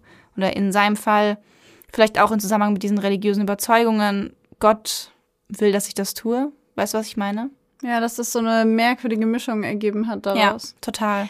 Ja, weil ich fand das so, aber das, das ergibt Sinn, was du sagst, in, in meinen Augen, weil jetzt, wo ich so drüber nachdenke, dass er sich auch vor sie stellt mit diesem Messer. In dem absoluten Bewusstsein, dass, ähm, wenn ihre Schwester nicht schläft, er eine lebende Zeugin hinterlässt. Ja. Und in dem absoluten Bewusstsein, dass dieses Mädchen ihn beschreiben können wird. In dem Bewusstsein, dass wenn sie schreit, das ganze Haus alarmiert ist. Weil so schnell kann er ja gar nicht. Es ist ja. Also ich glaube, in dem Moment reagiert äh, jeder absolut panisch. Und da will ich jetzt auch gar nicht sagen, wieso hast du darüber nicht nachgedacht oder Ja, was. Aber ja. Wie soll er, wenn sie schreit, innerhalb von 30 Sekunden die komplette Familie umbringen? So, Mhm. Die Wahrscheinlichkeit ist gering, dass ihm das Ja, gelingt. Das heißt, es war, es war für ihn extrem risikoreich. Aber wenn, wenn man von so Größenwahn spricht und davon, dass, ja, mir passiert das nicht, weil ich bin Mhm. der Allerheftigste, Ja. dann ähm, ist es vielleicht sogar nachvollziehbar. Genau. Kurze Erinnerung an euch, ähm, weil du ja gerade gesagt hast, Maxi, mit dem PCLR-Score von 34. In der letzten Folge haben wir ein bisschen genauer erklärt, was ähm, der PCLR ist. Ähm, das ist quasi die Psychopathy Checklist nachher. Wenn ihr genauer wissen wollt, wie sich die aufbaut und woraus das besteht, etc., etc., hört gerne in die letzte Folge rein. Grundsätzlich kann man sagen, dass jeder, der einen Score von über 25 hat, als Psychopath gilt. Alles unter 30 ist eher ein niedriger Score. Ähm, 30 ist schon so ein mittlerer und alles, was so 32, 33 hochgeht, ähm, gilt als ein hoher Score. Auf jeden Fall. Also und maximal kurz, kann man 40 erreichen. Genau, nur kurz als Reminder für euch. Was mir noch bei ihm auch noch aufgefallen ist, ähm, wenn man jetzt bedenkt, welche Symptome er auf der Psychopathy-Checklist hätte erfüllen können, welche Mhm. Bereiche er hätte erfüllen können, ähm, habe ich auch noch, ist mir auch ganz stark ins Auge gesprungen, dass ähm, viele eheähnliche Beziehungen. Hm. Ne? Mhm, die Brücke habe ich gar nicht geschlagen, aber ja, ja. Also die sind ja wirklich, also ich meine, er ist ja, äh, hat sehr schnell das gewechselt und auch, ähm, also meiner Meinung nach hat das jetzt nicht wirklich eine tiefe Beziehung sein können, wenn er an dem einen Tag die Scheidung einreicht und am nächsten und am gleichen Tag wieder die nächste heiratet. Ja. Ähm, und dann fand ich auch total skurril die Tatsache, dass er im Gericht einfach gesungen hat, sogar auch wegen der, während der Urteilsverkündung und während Elizabeth anfängt zu reden. Das ist auch so ein fettes Maß an Respektlosigkeit. Das ist halt eine absolute Gleichgültigkeit. Du Total. kannst mir gar nichts. Mhm. So, ich kann in eine Menge, du gehst in den Knast und du kommst nie wieder raus, mein Freund. Ja, So aber halt- ja. Und damit stellt er sich halt auch wieder über, irgendwie über alle anderen in diesem Gerichtssaal. Also von wegen so, ihr. Ja, weil er es nicht nötig hat, zuzuhören. Ja, Ja, stimmt schon. ich muss sagen, da habe ich sehr viele Bereiche des PCLR bei ihm wieder entdecken können. Ja, das jetzt, wo du es erwähnst, fallen mir auch immer mehr auf. Auch diese Häufung an Straftaten, Ja. Ähm, die unterschiedlichster Couleur quasi sind, also unterschiedlichster Art sind. Ähm, da habe ich, wo ich vorhin meinte, das erscheint mir so aus dem Kontext gerissen. Kein Wunder, dass es mir aus dem Kontext gerissen erscheint, weil er vorher ja auch wirklich alle möglichen Straftaten begeht, die man nicht in eine eindeutige Linie irgendwie einordnen kann. Ja. Was würdest du sagen, wie steht's um seine Empathie? Ich würde mal sagen, eher schwierig. Ich fand die eine Stelle in deinem Fall, die hat mir solche Gänsehaut gemacht. Der Moment, in dem er sie das erste Mal vergewaltigen will und sie sagt, sie ist noch ein Kind und ich habe meine Periode noch gar nicht. Und er sich zu dieser Frau umdreht und sagt, es ist okay. Und ich denke mir, in dem Moment, wo du das vorgelesen hast, dachte ich mir, sag mal, hast du sie noch alle? Ja. was ist das für eine Frage? Und ähm, also von daher, wenn du mich nach Empathie fragst, ähm, möchte ich gerne auf diese Stelle in deinem Fall hinweisen. Und ich glaube, dann erübrigt sich die Antwort. Voll. Was mich aber auch, also was mich fast, fast noch mehr schockiert hat, war die Antwort von dieser Frau. Ja. Also, weil ich meine, natürlich ganz, ganz schrecklich. Er ist ja den ganzen Fall, den ich jetzt vorgelesen habe, weiß man schon, dass er der Täter ist. Ja. Und bei dieser Frau muss ich sagen, dass ich am Anfang mir so kurz dachte, vielleicht ist sie wenigstens nett zu ihr.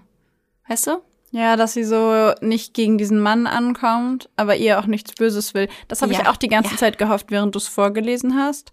Und für mich ist diese Hoffnung so zusammengebrochen, Voll. als du diesen Dialog vorgelesen hast. Bei mir auch wirklich wie ein Kartenhaus in sich zusammengebrochen, Ja. als einfach sie sagt, es ist okay.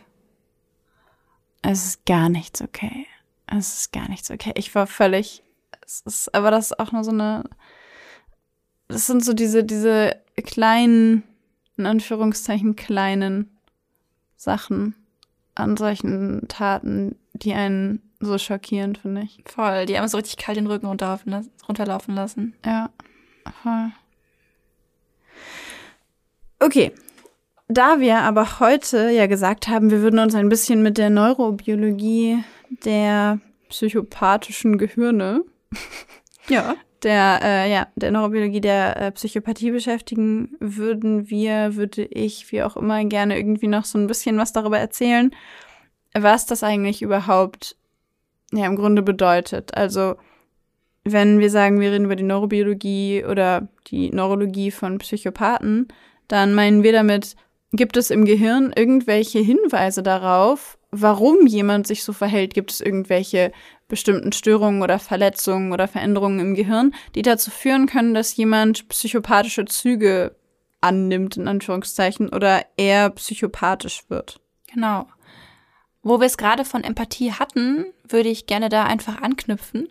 ähm, wir hatten ja in der letzten Folge ähm, schon auch schon erwähnt und auch in der Folge davor erwähnt, dass Psychopathen Schwierigkeiten haben, damit Empathie zu empfinden, also Mitgefühl mit anderen Menschen und dass im gleichen Zug auch das Empfinden von eigenen Emotionen schwieriger ist. Und dazu haben wir tatsächlich eine Studie gefunden, beziehungsweise ein Experiment, was diesen Zusammenhang zwischen dieser Unfähigkeit, die eigenen Gefühle wahrzunehmen und der Fähigkeit zur Empathie ganz gut darstellt, finde ich.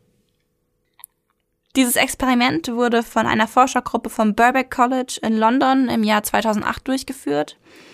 Dabei ähm, wurden wahllos irgendwelche Leute ausgewählt, die ähm, erstmal einen Fragebogen ausfüllen müssten, dazu, wie gut ihre Gefühlswahrnehmung ist. Und dann wurden die in den Kernspintomographen geschoben. Und da wurden ihnen Bilder gezeigt. Die Probanden sollten sich dann darüber äußern, was sie beim Anblick von den Bildern empfinden. Und da war sehr deutlich zu sehen, dass je weniger die Probanden in der Lage waren, ähm, sich darüber zu äußern, was genau sie beim Anblick von diesen Bildern empfinden, desto schwächer war die Aktivität in einem Gehirnareal, das die Inselrinde genannt wird. Und das Erstaunliche daran war, fand ich, ähm, dass sie noch eine weitere Studie gemacht haben. Und da haben sie gezeigt, dass ähm, je geringer die Aktivität in der Inselrinde ist, desto geringer ist auch die Empathiefähigkeit. Und wenn man das jetzt in einem Satz zusammenfasst, könnte man sagen, je schlechter man selber seine eigenen Gefühle wahrnehmen kann, desto schlechter ist auch die Fähigkeit, Empathie zu empfinden. Ich finde aber auch, das macht total Sinn, ganz ehrlich. Oder? Ja. Finde ich auch. Also das konnte man zumindest auf einer neurologischen Ebene zeigen. Bei der neurologischen Grundlage von Empathie handelt es sich nach aktuellem Kenntnisstand übrigens um Spiegelneurone.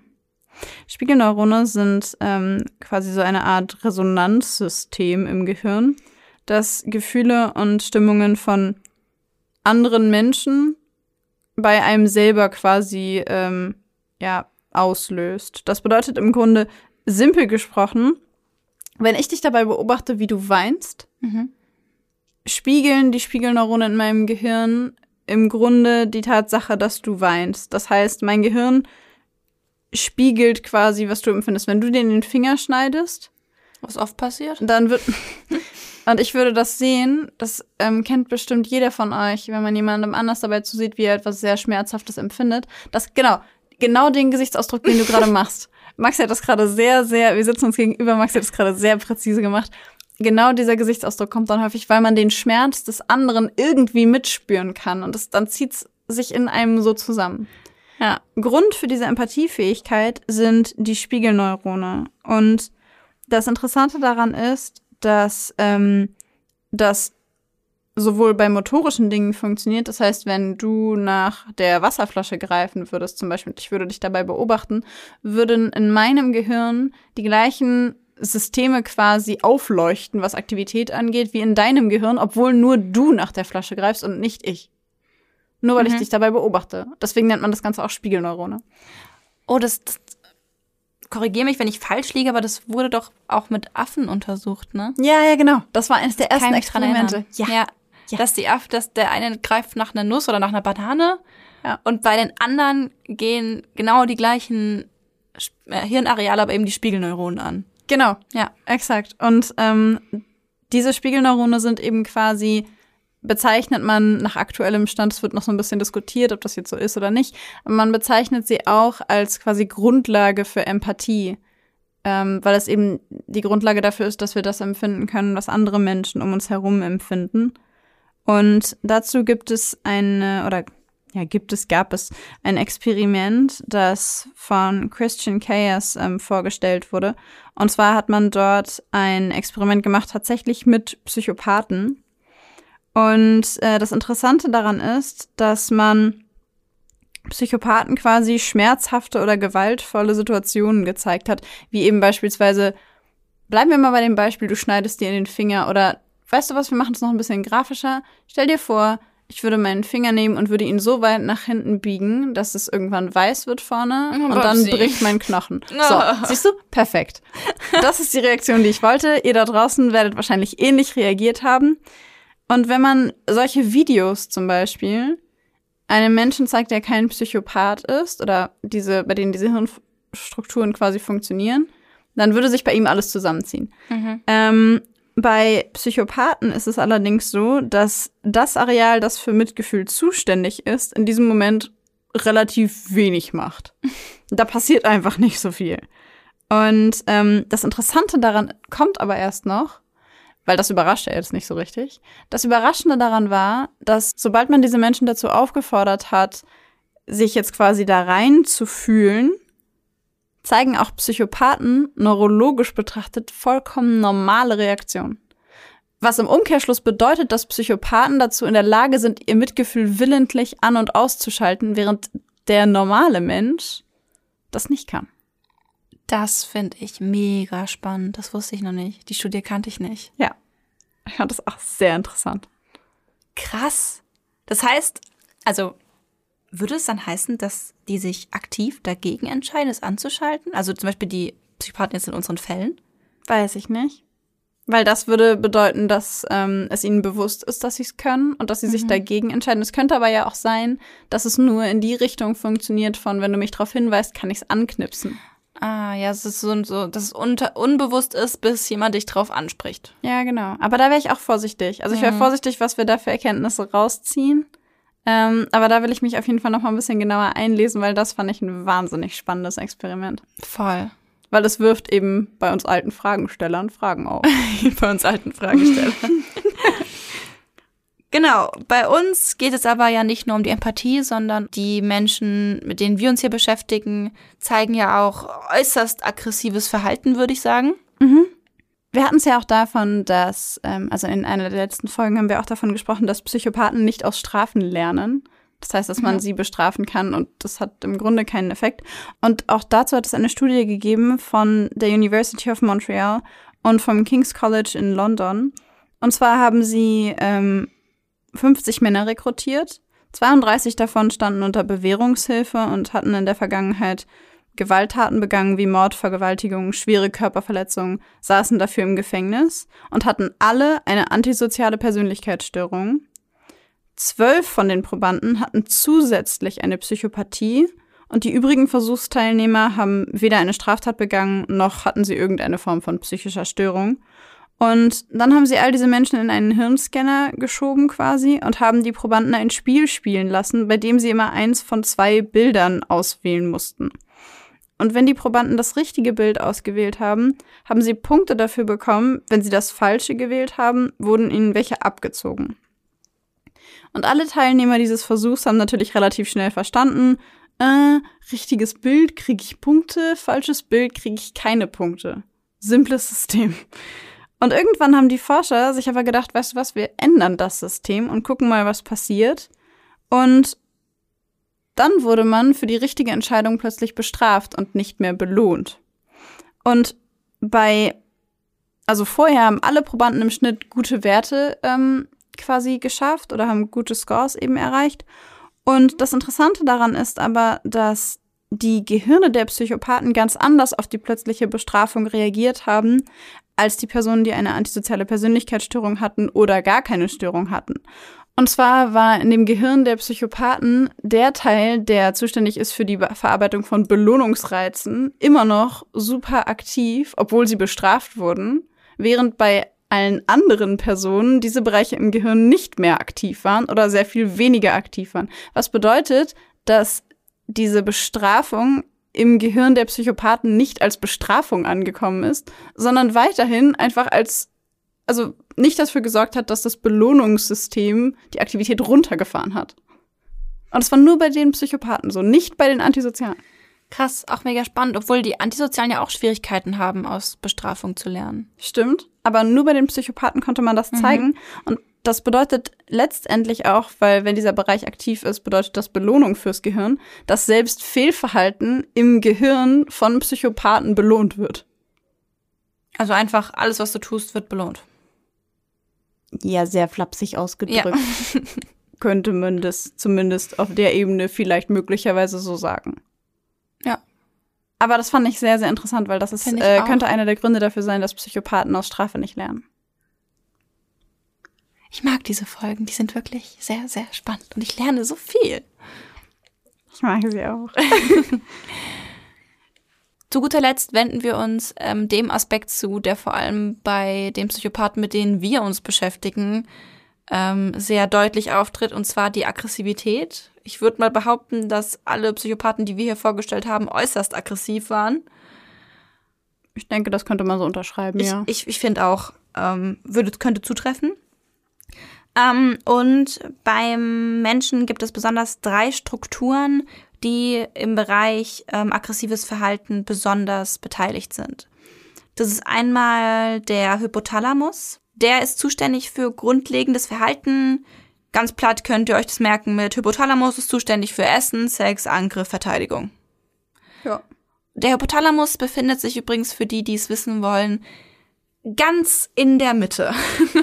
also wirklich in der Mitte von eurem Kopf, am besten so kurz über den Ohren, so, ein, so eine Mittellinie ziehen und dann genau in der Mitte von eurem Kopf sitzt der Hypothalamus. Stellt euch den Hypothalamus einfach als sowas ähnliches wie das Mittelstück einer Zwiebel vor, wenn euer Gehirn eine Zwiebel ist. Oder wie der Erdkern in der Erde. Ja, also so ziemlich in der Mitte. ja, genau. Dann gibt es die Amygdala. Die spielt eine ganz wichtige Rolle bei der emotionalen Bewertung, bei der Wiedererkennung von Situationen und bei der Analyse von möglichen Gefahren. Sie löst beispielsweise auch Angst- oder Wutgefühle aus und entsprechende Flucht- oder Angriffsverhalten. Genau, das ist zum Beispiel diese erste Reaktion, wenn dich jemand erschreckt und du komplett Angst kriegst oder dich so richtig zusammenzuckst und so erstmal so einen Fluchtgedanken hast. Das ist die Amygdala, die aktiv wird. Oder wenn euer Herz super schnell schlägt, weil ihr vor irgendwas Angst habt, weil irgendwie im Dunkeln der Schrank knarzt oder sowas. Oder, Willkommen bei der Amygdala. oder wenn man die Treppen hochläuft und sich im Dunkeln vorstellt, dass jemand einen verfolgt. Hast du das früher auch gemacht als Kind? Mhm. Und dann sich voll schnell die Treppen hochrennt, weil man richtig Schiss kriegt. Oder, da möchte ich nochmal auf dein Anfangsbeispiel zurückkommen, wenn wir uns streiten mit jemandem und richtig wütend werden. Angriff. Die Aktivität geht hoch und im Frontallappen geht quasi das Licht aus und deswegen sagen wir dann Dinge, die wir nicht so meinen. Ihr erinnert euch vielleicht daran, da spielt die Amygdala auch eine Rolle. Genau. Die Amygdala könnt ihr euch merken, beziehungsweise es gibt zwei davon auf beiden Seiten eures Gehirns. Befindet sich ungefähr auf Höhe eurer ähm, Ohren an euren beiden Schläfen je. Könnt ihr euch so merken, eigentlich ganz platt. Ähm, dann gibt es den Hippocampus, der verarbeitet Informationen aus verschiedenen Sinnesystemen und schickt sie zum Cortex. Ähm, der spielt eine wichtige Rolle bei ähm, der Vermittlung von Gedächtnisinhalten aus dem Kurzzeitgedächtnis ins Langzeitgedächtnis und ähm, trägt zu der Entscheidung bei, wann ein aggressives Verhalten sinnvoll ist und wann es unangenehme Folgen haben könnte, anhand von Abrufen von bestimmten Erinnerungen, vielleicht aus früheren Situationen, wo ihr gemerkt habt, da ist aggressives Verhalten jetzt hilfreich und da war es jetzt überhaupt nicht hilfreich. Hm. Diese ganzen Strukturen sind direkt mit dem präfrontalen Kortex verbunden, was auch wieder dazu passen würde, was die Babsi gerade gesagt hat, im Zusammenhang mit dem Runterfahren vom präfrontalen Kortex im Streit. ähm, und befinden sich eben mit dem im dauerhaften Austausch.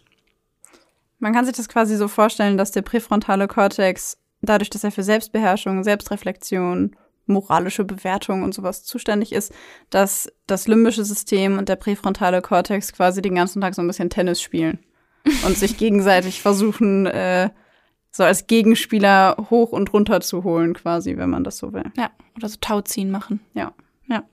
In dem Zusammenhang haben wir auch einige Untersuchungen gefunden, die ich ziemlich spannend fand.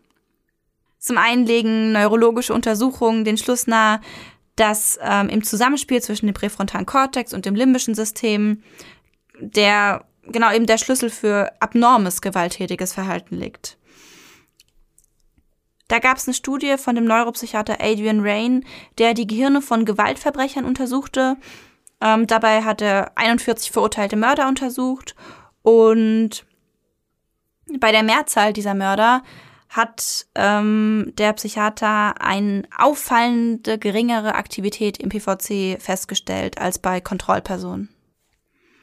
Dann gab es eine weitere Studie von dem gleichen Psychiater, wo er Personen mit einer antisozialen Persönlichkeitsstörung untersucht hat, die auch schwere Gewalttaten ausgeübt haben.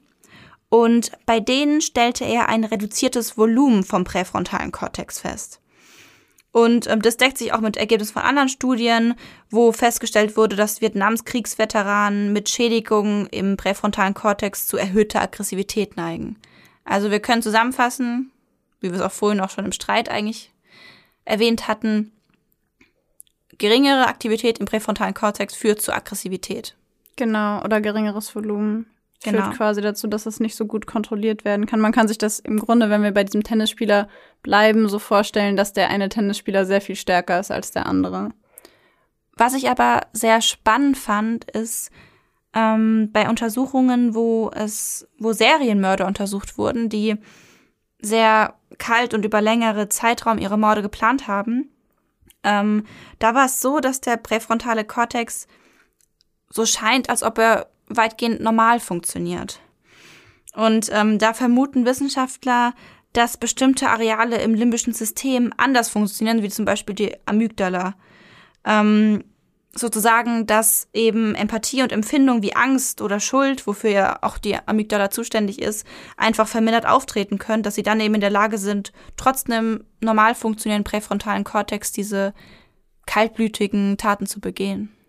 Oder eben gerade, weil er gut funktioniert. Ja. Ja, ja, weil sie diese Wut nicht so spüren, weil der andere Teil, ja, weil die Kontrolle quasi gut funktioniert und die Emotion so ein bisschen abgeflachter ist. Genau, Planung ja. geht hoch, Emotionen gehen runter. Genau, weil ja. quasi das ist quasi das Gegenteil, weniger Aktivität im limbischen System, was bedeutet weniger, simpel gesprochen, weniger Emotionen in Anführungszeichen. Genau. Was ich noch ganz interessant fand, war, dass, ähm, dass es eben sich auch in den Taten häufig widerspiegelt. Das heißt, wie du schon gesagt hast, diese kalt agierenden ähm, Täter, bei denen funktioniert der präfrontale Kortex tendenziell normal und da gibt es Störungen im limbischen System, also in der Amygdala, in all den Sachen, die du vorhin erwähnt hast. Und bei den ähm, Menschen, die Schädigungen im präfrontalen Kortex haben, kommt es eben zu diesem impulsiven, plötzlichen, sehr gewaltvollen Verhalten. Also die ähm, ja, neurologischen oder neurobiologischen Korrelate, also die auftretenden Verbindungen da, zeigen mhm. sich quasi auch in der Art und Weise der Tat. Ja. Was ich persönlich wahnsinnig faszinierend finde. Ich würde sagen, an dieser Stelle beenden wir diesen ganzen Nerd-Talk über Neurobiologie und Hirnareale und Amygdala, Hippocampus, limbisches System. Bam, bam, bam. Bam, bam, bam. Obwohl es sehr Spaß gemacht hat. Wir hoffen, dass ihr so einen kleinen Eindruck bekommen habt davon, was da so abgeht im Gehirn quasi. Und dass wir euch nicht zu Tode gelangweilt haben. Ja, und dass ähm, das ganz, der ganze Spaß hier nicht ganz zu lange geworden ist. also an die Leute, die äh, bei uns geblieben sind bis zu diesem Punkt. Vielen Dank dafür. Wir hoffen, das hat euch erleuchtet und ähm, Genau, ich würde sagen, dann äh, beenden wir diese Folge. Wir freuen uns immer über konstruktive Kritik. Bewertet uns gerne überall, wo man uns bewerten kann. Wenn es euch gefallen hat, gerne mit fünf Sternen. Ansonsten, wenn ihr Fragen habt, Anmerkungen, ähnliches, dann schreibt uns gerne über Instagram beispielsweise und schaut da auf jeden Fall mal vorbei, weil da posten wir immer noch so ein bisschen Hintergrundinformationen zu den Fällen. Genau, oft auch ähm, passend zu dieser Folge Hirnscans oder sowas, wo man unsere Studien, die wir hier erklärt haben, vielleicht nochmal auf Bildern sehen kann. Ja. Und ich würde vorschlagen, dann sagen wir in diesem Sinne Tschüss!